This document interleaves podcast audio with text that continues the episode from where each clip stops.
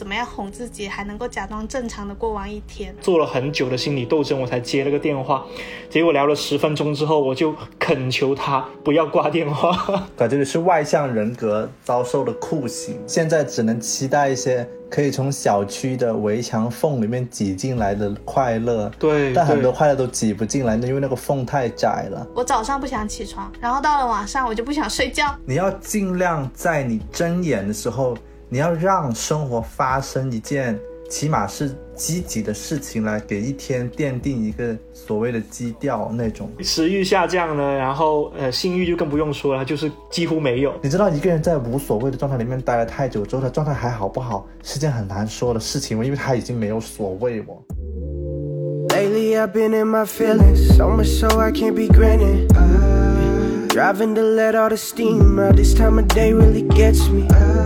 大家好，欢迎来到不把天聊死，这里是青年媒体我要我求你旗下的播客，我是仙草，我是 Blake，我是阿车。这周因为广州的疫情依旧没有好转的现象，所以我们依旧是在家办公。然后我们这一期是尝试进行了一个线上的连麦，所以音质上可能会有一点点影响，希望大家不要介意。因为我们一直都封控在家嘛，大多数时候其实我自己感觉到的状态就是我们很多时候。现在已经是被外界掌控着的一个状态了，很多事情也自己说了不算，所以今天我就想要跟两位一起来聊一下，在现在这一种不太正常的生活里面，我们怎么样去找到一些还能够由自己掌控的小小的秩序。对我来说比较丧的一个总结就是怎么样哄自己还能够假装正常的过完一天。我感觉很多很小的，它本来算不上是仪式感的动作。你现在要开始想，你要不要去做？就比方说，刚刚我们在讨论，我们录播课的时间是北京时间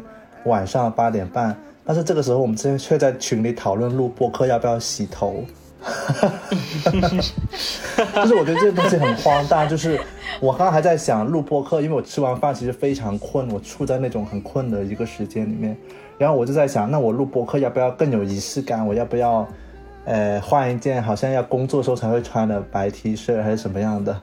就是你，嗯，就是你开始去想，你平时可能很多你不会注意的动作，你现在开始要去注意。就像其实刚刚我们也会经常会聊到，就是我们好像分不清，呃，生活跟工作的时间，我有点这种感觉。确实，我觉得居家的 Blake 有点潦倒诶，看起来。或者是没有把头发吹起来，也不至于撩到。就是我刚才还在想他头发留长了。对啊，就是感觉就是你的发型跟平常在公司的发型不太一样，就居家版会比较洒脱一点。对，在公司我会把头发吹起来嘛，可能每天会花掉那个十几二十分钟。那现在因为不需要花那个时间，也没有人看，所以我就觉得好像也不需要。是居家就会日常一点嘛？不过，你看大家穿衣服都是那种平常睡觉会穿的。不是，我特意换了一件我平时会穿去公司的衣服。真的假的啊？只是它可能有点旧了，看起来。但是这应该不算是生活最受影响的部分吧？你们刚刚的不是在问生活最受影响的部分是什么吗？我不知道，我感觉我在家待着待久了，我被迫要面对很多那种平时不会面对的问题，因为在公司里很容易就是。像一个齿轮一样不断的在转嘛，忙忙这个，忙忙那个，就跑来跑去。那在家里很多时候呢，你你只能面对你自己，说起来有点恐怖。就是比方说你一直很想看的书，或者你一直很想做的事，你确实可以去自己去做了。这个时候你到底做不做呢？就平时你还可以有理由说哦我很忙，所以我暂时不做。但现在你就没有这个理由了。你很多时候你晚上你确实可以做很多事情，然后所以这个时候选择就摆在你面前。就是我我感觉我自己。很难再去说，哎呀，我因为很忙，或者我下班回家很累，我不能做什么。就真的就是你要去面对你想做什么。所以我最近就真的想做什么，我晚上就会去做。就比方说之前想玩一玩那个 The Walking Dead 那个游戏，我就真的去玩，就晚上疯狂的玩那个游戏。然后我最近又看了我之前一直落下没有看的那个毛姆的一本小说《刀锋》，终于今天把它看完了，我就觉得终于可以真的。去问自己想做什么，还有工作上就有一条视频，我从十月底拖到十一月，就一直没拍。然后前两天我就真的觉得不能拖下去了。你已经做了很多没有那么重要的事情来掩饰，其实你这件事情对你来说很重要，你就不能再拖了。所以就有一点点像之前我看李松蔚他说过的，就是针对很多自称有拖延症的人来说呢，最好的一个办法就是把你口里面唠唠叨叨那些我想先做了的事情全部做了，然后那件最重要的事情就会从水底下面浮现上来，让你不得不去做它。我今天还在那里感慨说，我们真的很擅长逃避对自己来说真正重要的问题。然后现在居家就真的不能逃避了。对啊，我不太确定这是不是最重要的影响，但是我偶尔也在想，这也不是一件坏事咯，这这也可能是一件好事。我就尽量是那种坏事把它当好事来过了这样的一种感觉吧。最近好积极，真的好积极哦！我发我觉得 Blake 可能是因为 Blake 是在天河区的原因吧。对，我也是这样想。就我觉得人类的悲欢是并不相通的。对我刚刚那个只是最受影响的部分里面的积极的部分，至于悲观的部分，我们稍后再聊。我们来听听其他人的部分。我觉得 Blake 起了一个非常好的头，就是以免我们的听众朋友从一开始就觉得太丧，然后退出去。对 对对，真的挺好的，挺好的，就是其实至少打了一个基调。我最受影响的部分当然是跟人说话的部分吧，就是我可能居家办公，明天就正好两个星期，就真的没有离开过我所在生活的那个公寓那个区域嘛。其实这两个星期以来，我见到最多的人，其实没有见过最多的人，甚至每个人都只见了一面。对，每个人都只见了一面。我去买菜的时候呢，甚至是没有任何交流的，就是扫个码进去，他也不跟我说话。然后买单的时候，他就直接拿个那个收银的那个机器抵一下我的那个收款码。去做核酸也也是不需要说话，只需要出示那个核酸码，你就可以去做核酸。甚至回去保安，保安也没有力气跟我说话，因为保安每天都在指挥着那些人司机不要乱跑什么之类的，就是一定要戴好口罩什么的。我感觉我身边所有的能跟我说话的人都陷入一种不太想说话的阶段，然后呢，我又见不到什么陌生人哦，所以我这两个星期以来，我在现实生活中遇到的人跟他说话是基本上是没有的，我觉得是可以约等为零，反而是像比如说我们编辑部开会可以线上连麦聊聊天，或者是晚上有时候会有一些朋友想念我的酒友们。他们可能在隔江的天河区的某家酒吧里面，突然间给我打了个电话，说叫我出来，然 后我说你们去水马那里接我吧，就是可以，我可以偷渡过去的话，我就可以出来喝酒。但是他们就明知道是不可能的，所以他们也是逗着我玩的，很开心的。就是昨天晚上天河终于那个暂停的堂食了，然 后就大家都就是酒鬼们终于统一的乖乖的留在家里面自己喝自己的。我觉得这是一件至少我心里。虽然说不，对于大部分人来说不是一件好事，但是对于我这个两个星期已经没有糖吃的人来说，是一个不大不小的心理安慰。然后呢，还有就是莫名其妙，我生活中多了很多那种朋友来关心我，就是那种很久没有见过面的朋友，他可能生活在其他城市，甚至是生活在外国，他已经定居下来了。然后他们看到可能广州海珠区的疫情很严重，就突然间打了个语音电话过来问我怎么样。那个电话响的时候呢，我还在想说，天啊，我跟他好不熟啊，不想说那么多，要不要接？就觉得他有点突然这样子，我我还做了很久的心理斗争，我才接了个电话。结果聊了十分钟之后，我就恳求他不要挂电话，你你能不能陪我洗完碗先？因为我每天都要自己做饭嘛，每次做饭最麻烦的就是洗菜跟洗碗，我觉得是最最麻烦的。反正做饭的过程不麻烦，我以前洗碗的时候，我就会。呃，开我的音响，要听歌，一边听歌一边洗嘛。但现在我就恳求所有打电话给我的朋友，特别是晚上打电话给我的朋友，不要挂电话，就说点什么都行，就陪我聊聊天，然后一边洗碗一边是什么。然后最好笑就是有一个就是日本的朋友，他就打电话给我嘛。他本来只是想告诉我说他呃十一月底要回来回国了，然后想要约个饭之类的。结果我就跟他一直从。就是从晚上的七点半聊到了十点半，聊了三个小时，就一直在聊，呃。就是日本生活的怎么样啊？为什么要回来啊？然后回来之后找什么工作啊？最近有没有遇到喜欢的人啊？然后爸妈有没有催婚啊？就是 我把他所有的，好八卦。就是她是一个比我大几岁的姐姐，然后把她过去三十年的人生基本上都了解了一遍。就是因为实在太无聊了，我在十三个小时以内，那天还是周末，就是我感觉除了海珠区的人之外，其他区的人都在外面玩，就是那种感觉，我就觉得啊，还好有一个人可以陪我聊聊天。我觉得这是。对我来说，影响最大的一部分吧。我上周末也是，我上周末跟我男朋友连麦看电影嘛，看完电影之后，他就说他很困了，他要挂电话去睡觉了。我说你可不可以先不要挂？我发现我突然有很多话想讲，就是那种倾诉欲爆棚的人类呢，在风控期间真的是跟受刑差不多，就是有点像以前看童话故事那种巫婆给你下了一个诅咒，就是你今天只能跟人类说一句话，然后 就是那种马上闭嘴，然后就是不让不让你说话那种感觉，就很难受，真的。天呐，你感觉你是外向人格遭受的酷刑。对对，真的一人遭受酷刑。所以我这个 I 人其实已经觉得好一点了，就是还好，但是也会觉得说有那么一阵子会觉得，哎呀，就是好想要说点什么啊。所以我们今天周一的时候不是不开早会嘛，然后我还说什么今天不开早会了吗？今天不开早会，我好像没什么机会跟外面的人类说话，因为我跟我两个室友也是，就是我们三个人工作都很忙，就除了吃饭的时候会一起聊天之外。其他时候都是我早上出去外面冲一下咖啡，然后把咖啡放在桌上，然后回来房间之后在微信上打字说外面有咖啡，你们待会想要喝的话可以喝。就是甚至在家里也都是会用微信的这一种。然后我觉得在海珠区确实影响会大一点。对我来说，最近最残酷的一件事情就是买东西，因为就是基本上只有圆通的快递可以进来嘛。我们最近因为居家太久了，就觉得想要改造一下家里的那些物品。但是你改造物品、换地毯或者挂一些装饰画，或者是想要买什么东西的时候，你都要上淘宝买嘛。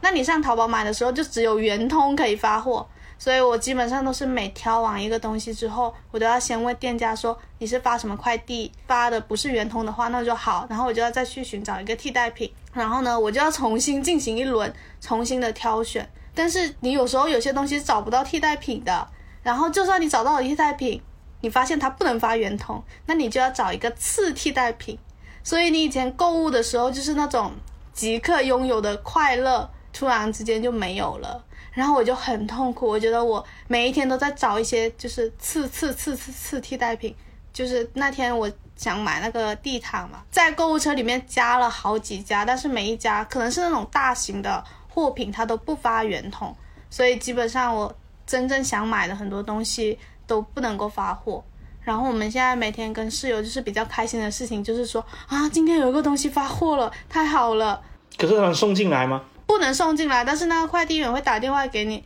然后他会说他在后门那里就把那些快递摆出来，然后通过那个门缝塞给你，嗯就是基本上是这样子的状态了。嗯，突然发现，就是以前原来我曾经从买东西这件事情上获得过这么大的便利和快乐。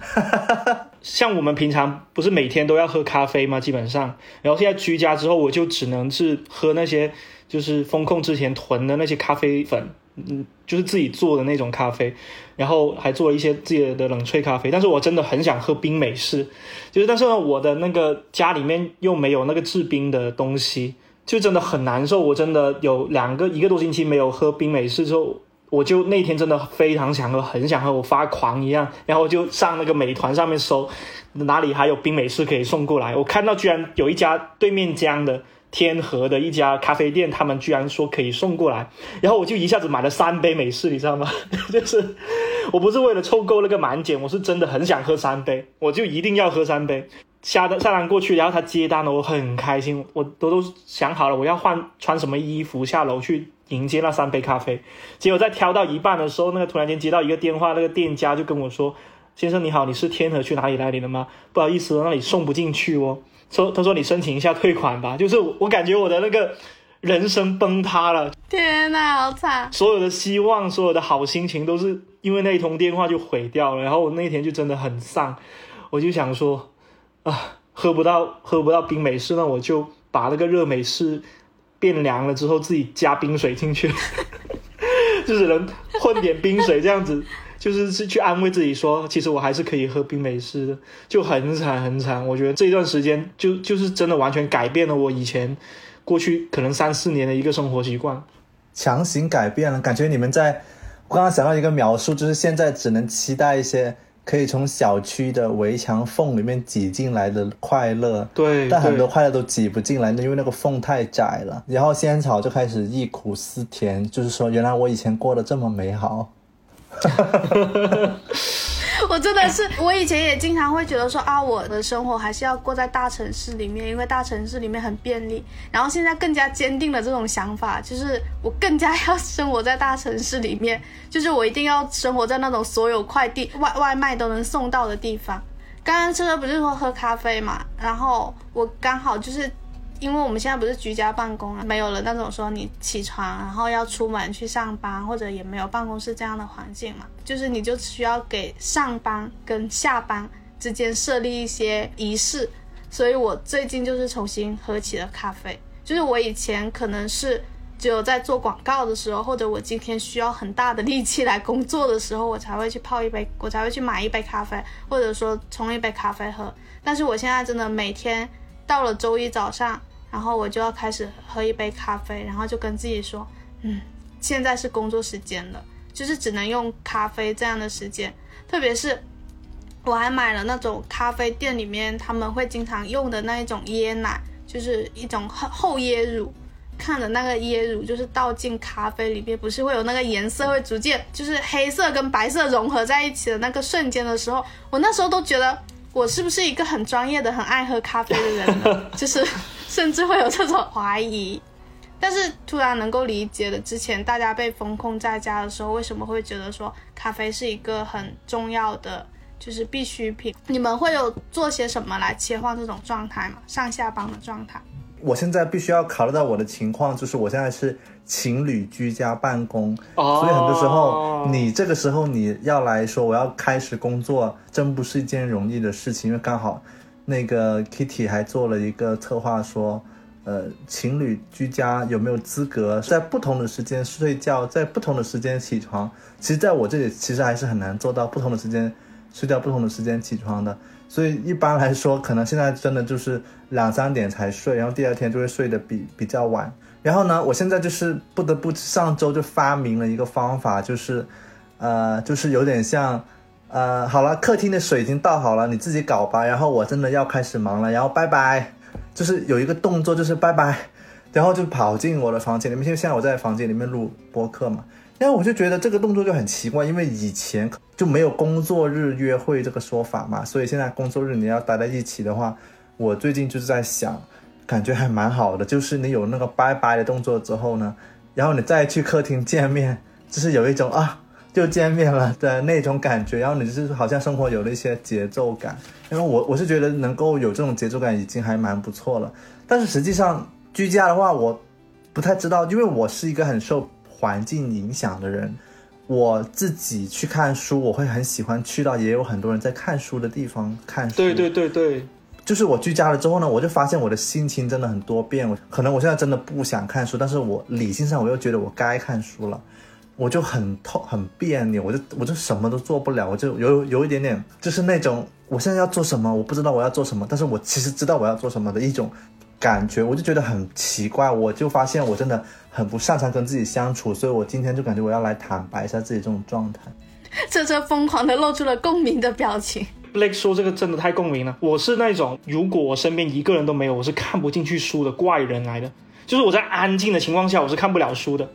那为什么我以前我以前爱看书的情况是在我在图书馆里面有一群人也在看书的时候呢，我就看的特别入迷，我可以看一天。就是，但是我当我一个人在家里面看的时候，就是哪怕比如说我的对象不在的时候呢，我就完全看不了书。我最近的两本书是怎么看完呢？是在楼下坐在保安亭旁边的那个秋千上面，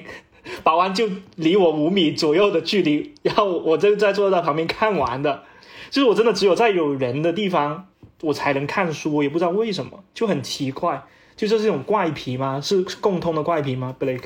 我觉得还蛮共通的，因为之前我不是推荐了好好多呃书嘛，然后很多人就说，哎呀，很羡慕你专心看书。我说你真的错了，我如果带给你这种误会，这是我的问题，因为我确实不是这样的人。然后我最近，等一下，你还是一个读书博主好不好？你的视频都是在推 荐书的呀。不要不要揭揭穿自己的人设。因为确实是这样的，而且我最近为了逼自己看书呢，我做了一个纸，我我我研究了一个方法来让我看书，就是一个格子是五页，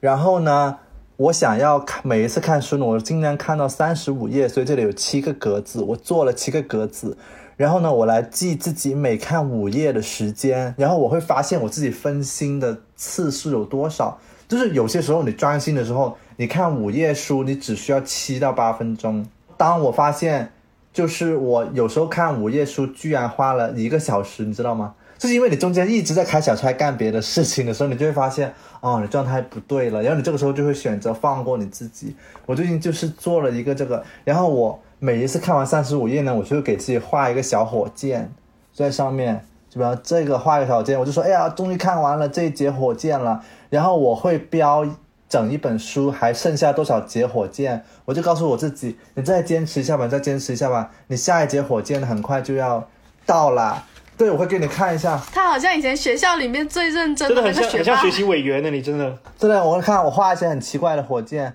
然后我就逼自己看完了一本，对我逼自己看完，然后我会写上日期，然后这个想法呢，其实就是我上一次居家的时候，我在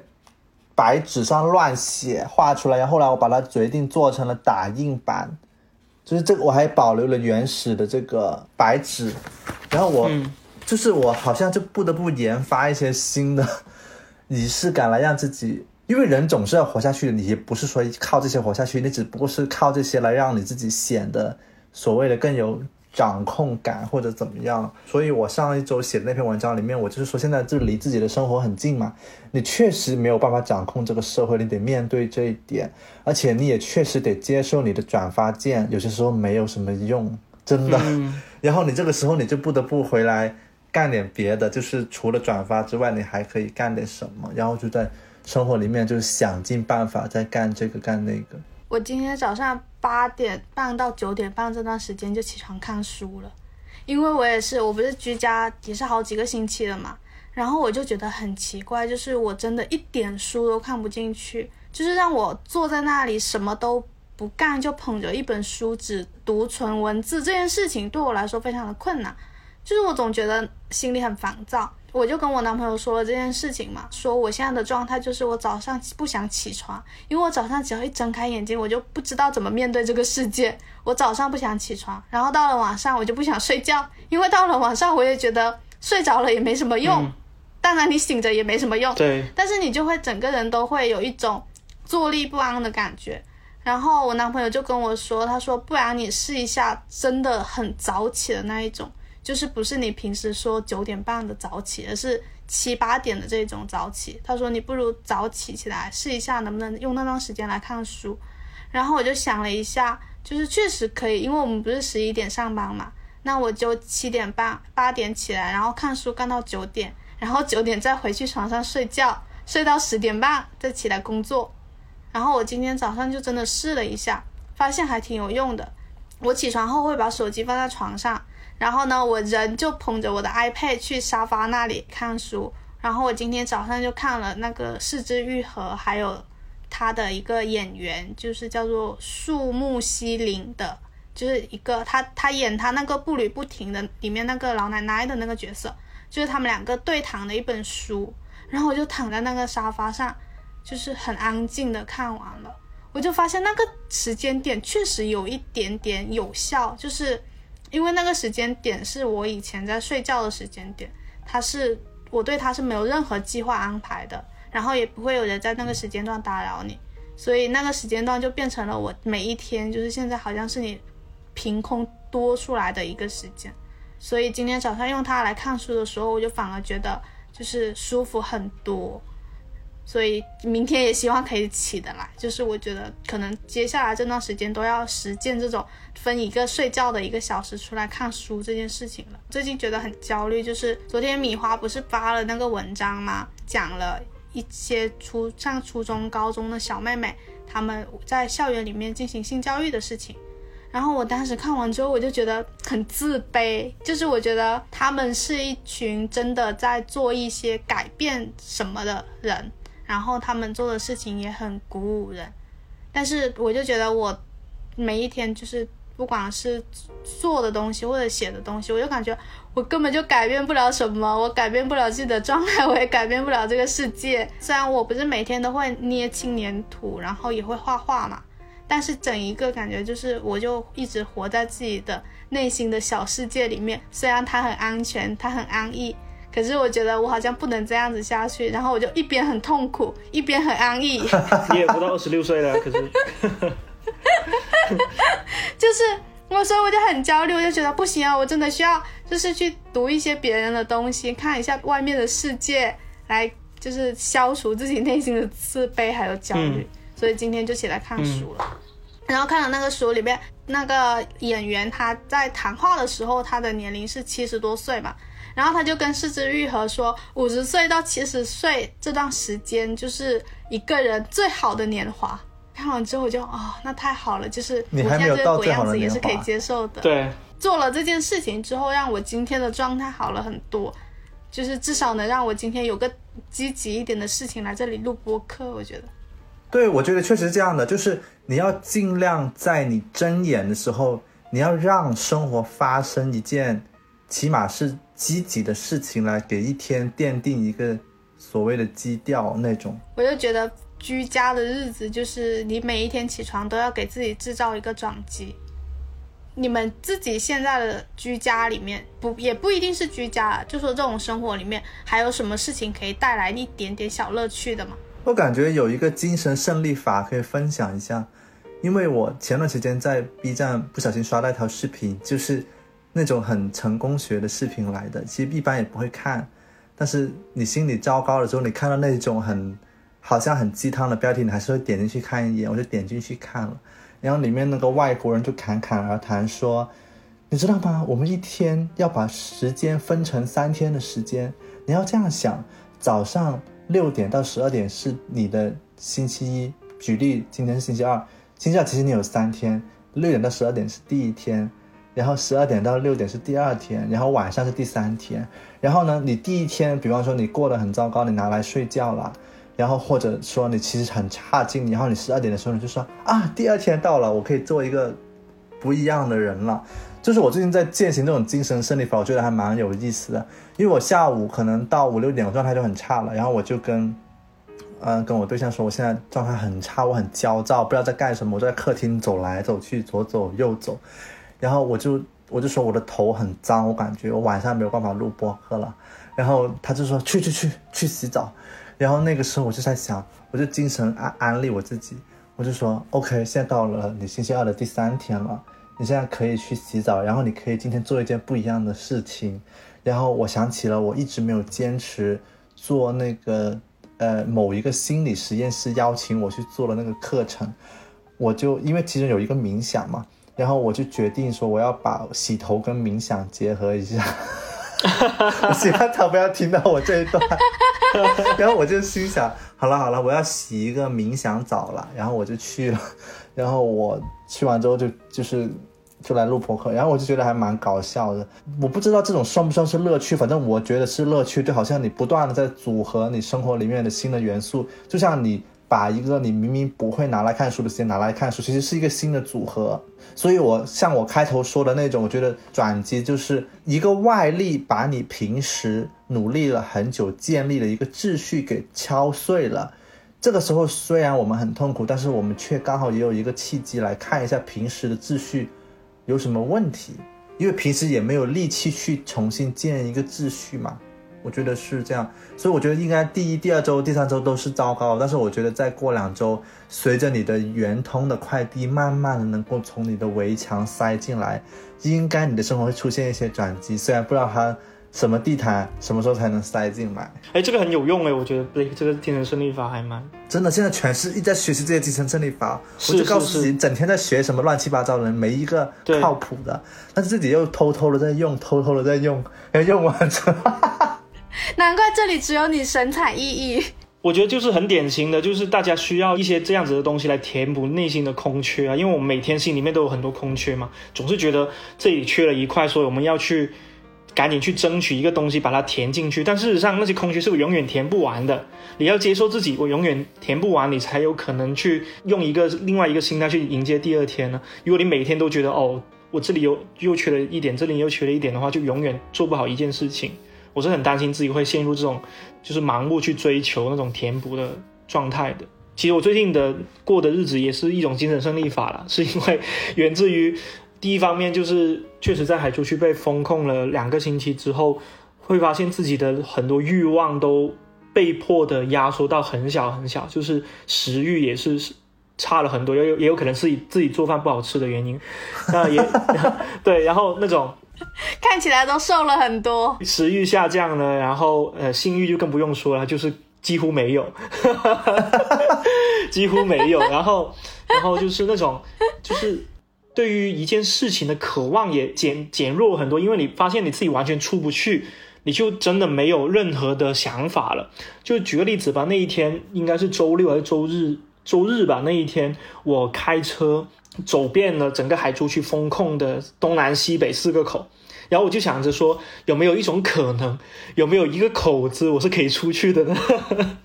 然后就把东南西北四四个口去走了一遍，然后实时直播给我女朋友看，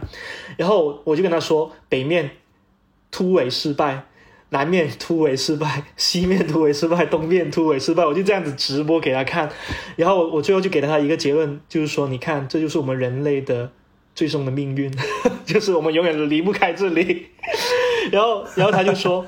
永远离不开海珠。他说，那也没关系，至少你有车可以开。那那些没有车的人，他们岂不是？如果他们要知道这个世界是。四面都是围墙，他他们得自己走路过去，你至少是开车可以去看到的，你已经比一些人厉害了。然后我心想，哇，这也是一种鼓励吗？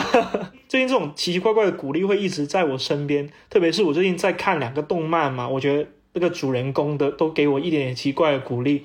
呃，其中一部就是最近很火那部《电锯人》，然后《电锯人》他那个主角呢，先不说他那个主角吧，他那个整个动漫的设定就是这个人类的世界会出现很多各种各样的恶魔。然后这些恶魔呢，他们是源自于人内心的恐惧，就是你害怕什么，就会出现什么恶魔。像是第一集出现的是番茄恶魔，就是居然会有人害怕番茄在这个世界上，所以就会有一个。很丑的、很肥的番茄在那里，然后它攻击力也很弱，因为很少人会恐惧番茄嘛，所以它就其实是一个攻击力、攻击性很很弱的一个恶魔，他一刀就可以把它砍死。那个主角甚至没有什么技能，只是一股蛮力就可以把那个恶魔杀死。到那一位主角他真的成为一个恶魔猎人之后呢，他遇到的恶魔也越来越多，有人会害怕蜘蛛。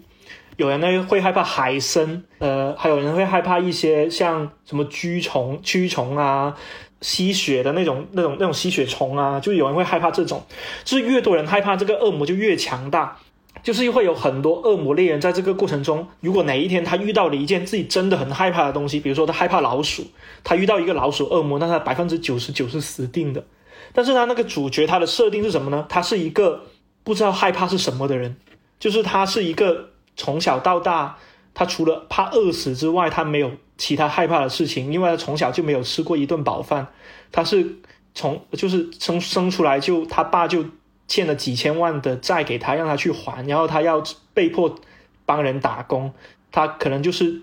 一天只能吃一片的吐司，所以他活在那个世界里面，他就是一个异类，他必须得。想尽一切办法活下来，所以他其实这个主人公的设定就是一个没有受过什么教育的文盲，然后也没有什么道德观，就是他在他眼里面没有什么善良跟邪恶之分，只有能活下去的人跟不能活下去的人的的之分。所以我当当时一边看这个电锯人的时候，一边看着他说一些很冒犯别人的话，然后但是又很厉害的那个样子，我就想说，其实有时候我们很多烦恼，特别是。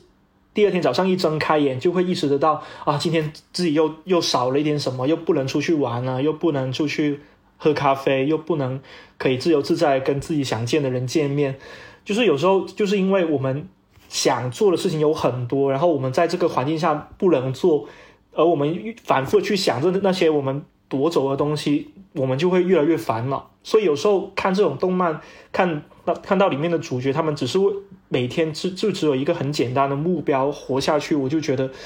其实我也可以试着怎么这么想，像是工作也好，或者是我的生活也好，我每天把它量化成一件今天必须会做到的事情，我只需要做到那件事情，我就好好鼓励自己就够了。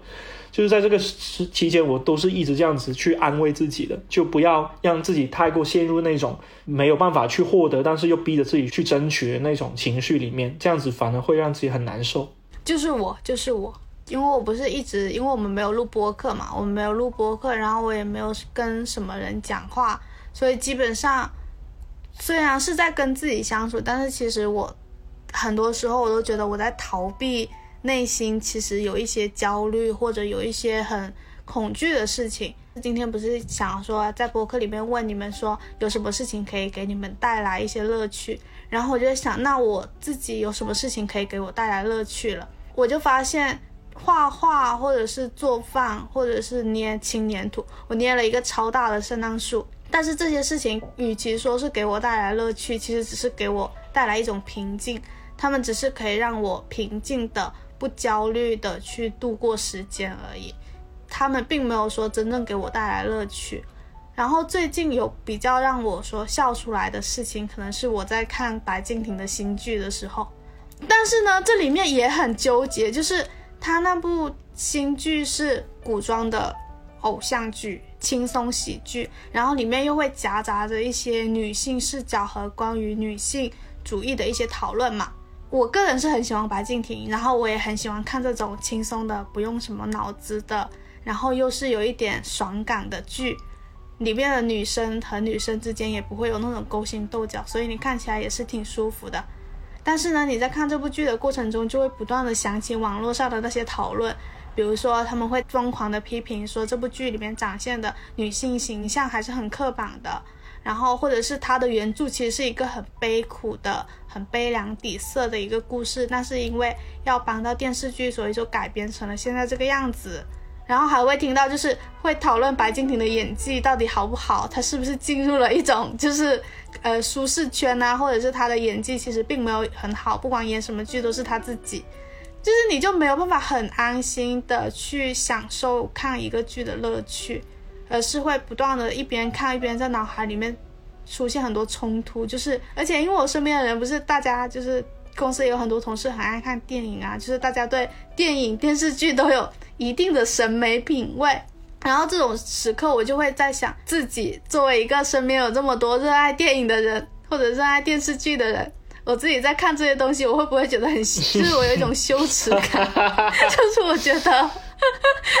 觉得就是有那种。大家都在说一个烂片不好，但是你却沉迷于烂片的那种羞耻感。哎，那我觉得这个你可以学一下米花，因为米花就是那种 我就爱看国产剧，怎么样？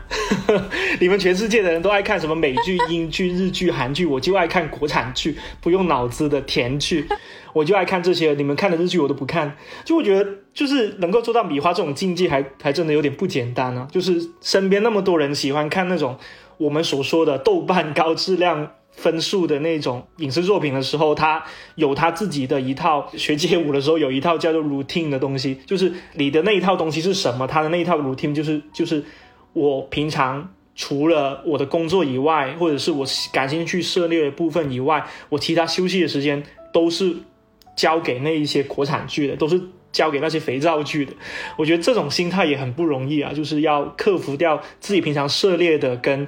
真正休息时间，你需要去呃摄入的一些东西，要需要时间去把它区分开来的，真的太需要了。这部剧也没有说那么那么差了，就它也没有到烂片的程度。但是我真的很奇怪，就是我现在已经没有办法纯粹的感受一个东西的乐趣了。而且我今天就把我小红书上关于这部剧的讨论，就是不管是骂他也好，或者夸赞他的也好，就只要看到他，我就会。点击那个不喜欢该笔记，我想要让它从我的大数据世界里面清除出去。然后我就觉得我在看这部剧的状态，其实就整一个都很像我居家的整个人的状态。就是你知道，你现在你可以很平静的、很安逸的去做一些事情，然后呢，我又没有办法很全然的接受这种状态，所以就会很焦虑、很焦灼。我昨天基本上一整天就觉得。啊，不行啊，就真的需要输入一点什么东西的。我至少看个视频也好，或者看看书也好，就是不要那么的沉浸在自己腌的萝卜里面之类的。我觉得我很迷迷茫，因为对于就是每个人那种居家的状态，我觉得是很割裂的，就是我觉得大家没有想象中那么不开心，但是好像大家也没有想象中那么开心，所以还就是很好奇你们的状态是居家的状态是怎样的，会很失落吗？开心是不可能的。我感觉很低效率，我感觉没有办法按照之前那样的节奏工作的时候，我就觉得我自己是在该清醒的时候困，在该困的时候清醒。哎呀，对对对对对对，真的有这种感觉。其实我都已经放过自己了。我昨天晚上凌晨二点四十分，我很清醒，我睡不着。然后其实我旁边的对象已经睡着了，我就想我干什么呢？就在黑暗当中，你不能开灯，你不能有声响。你说我要干什么？我就哦还好，我可以看一个电子书，我就我就在那里看，看那个毛姆的刀锋。我刚好是今天把它看完，我就留了最后一个片段给今天看完，让我今天心情好一点。还有一个点就是我想说的，就是也许我们因为毕竟听这个节目的可能也不一定是被封在家的嘛。就是我是觉得在我们这样的，确实你无法预测自己，没有办法做计划的这种生活里面，我感觉到大家至少朋友之间可以做的就是分享自己最近心情转折点发生了什么。我昨天晚上呃看到很多人在推荐那个《火山之恋》。就是心想应该是还不错的，我就看了，结果我被震撼到了。我觉得昨天晚上还蛮还蛮是心情转折点的，就是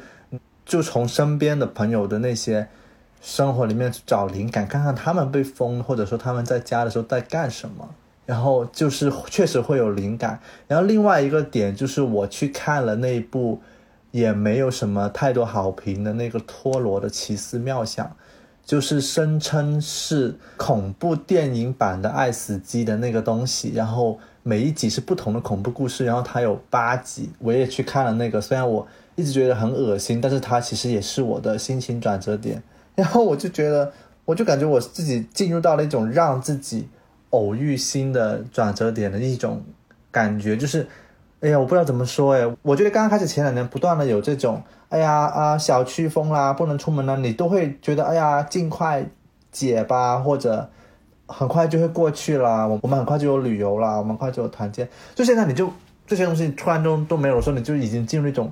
我觉得我可以形容成那种一个很老的，就是很佛嘛，就是非常的无所谓，就随便吧，有一种这样的感觉。所以你说状态不好吗？你知道一个人在无所谓的状态里面待了太久之后，他状态还好不好？是件很难说的事情，因为他已经没有所谓我。我现在就是一种今天录的这一天，就是今天晚上会有那种要会不会续中的期限嘛？我发现我真的对此毫无毫无波澜，毫无感受，毫无期待。对对对，我今天的心情转折点是什么？是我我中午给自己做了个面条，然后呢我就煎了一个鸡蛋，但是不知道为什么那个鸡蛋煎着煎着，就是它有一个。一小片就是分离了出来，然后它就单独成为了一个很小的煎蛋。我当时看到就是飘在水里的时候，我就觉得很好笑。我觉得我的大的那个煎蛋它生了一个小煎蛋，哈哈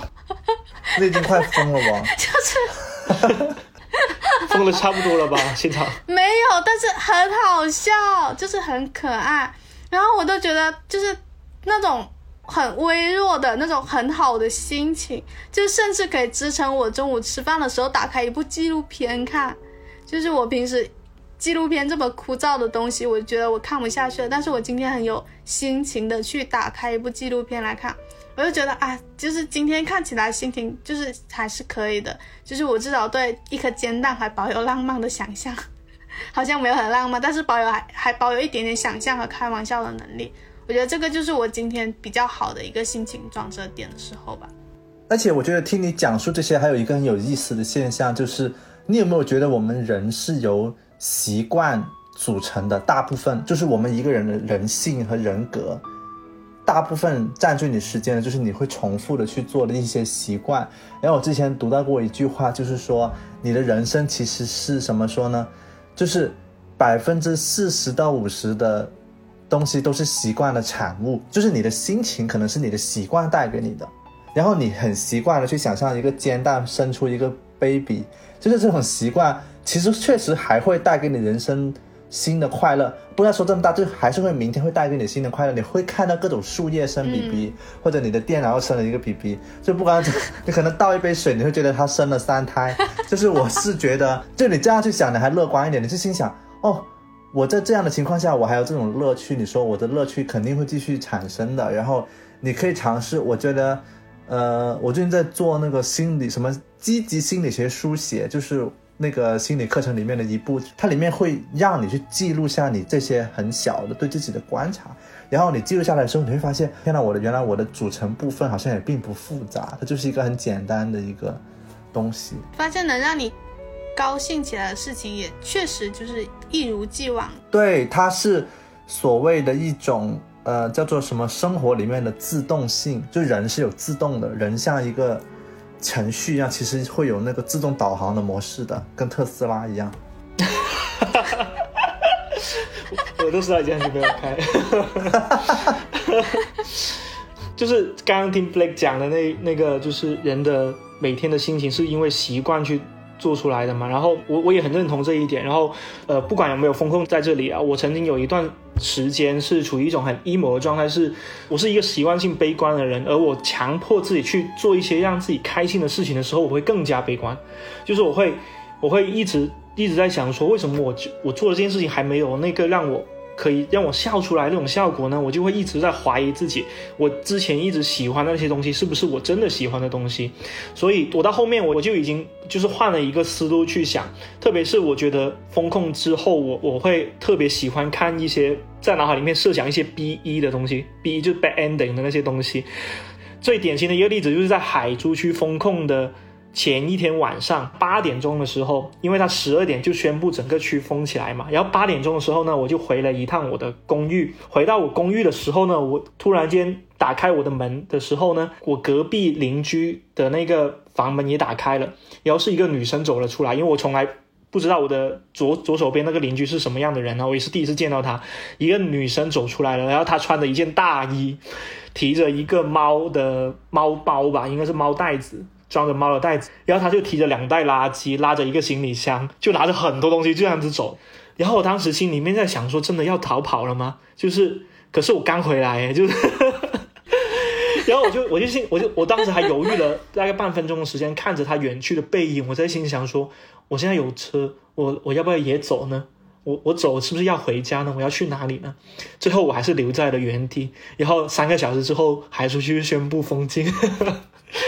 所以我这段时间一直在回想那个画面，我就心想说，你当时其实也是意识得到，身边人也有意识得到，你就是没有离开的那个人呢，就是有点像玩我们玩那种 RPG 游戏，你选了一个没那么心舒服的结局啊，就是像最近 Blake 不是也在玩 Walking Dead 吗？然后玩 Walking Dead 的时候，你就会很明显的意识到，你人生是由一个一个选择构成的，而你只有见到别人的那个好的选择之后，你会你才会意识到自己选了一个多多惨的结局。但是你也要接受它，因为这是人生，不是游戏嘛。所以我最近真的很爱看那种 B E 美学的东西，特别是看日剧。最近很很喜欢看一部日剧叫《静雪》嘛，然后它是那种为数不多会觉得每一集我都想哭的那种那种日剧。我就会把它慢慢的存起来，就是它一周只出一集嘛，一集是四十五分钟，我每次就只看十分钟，我就我就让自己，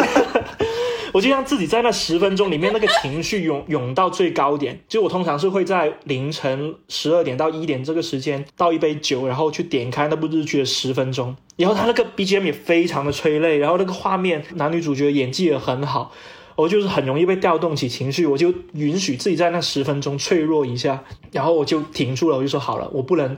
一下子把它看完，不然的话我会那种负面情绪，我会要憋很久，要憋一个星期才能发泄出来。就是我是这样子靠这种一点一点的，有点像那种满了的一个水塘，我要逐点逐点的泄洪，把自己的那一部部分负面的能量有意识、有计划的把它泄泄出去，那我才有。足够的空间来面对另外第二天的自己，不然一下子把它泄出去的话，我我也不知道这个日子要过多久，我也不知道这种心态要会维持维持多长，就只能好好管理自己的心情吧。挺好的，就是不会一下子就崩溃。对对对，大喜大悲是最最不好的。你就是鸟鸟那个脱口秀里面说的傻悲，是啊，就是中悲大悲超大悲嘛，我就是。允允许允许自己停留在中杯的阶段，不要大杯或者超大杯。不过你说到这个，我觉得能够遇到一个可以帮助自己宣泄情绪的剧，真的是非常非常非常，难。很重要。嗯，对我我已经听到特别多人说，就是静学，我感觉真的要遇到一个这样的剧，真的要珍惜，而且生活其实你要主动找这种可以帮助你宣泄情绪的文艺作品哦。特别是没什么朋友的听众啊，就是 因为我发现我身边有很多朋友，就是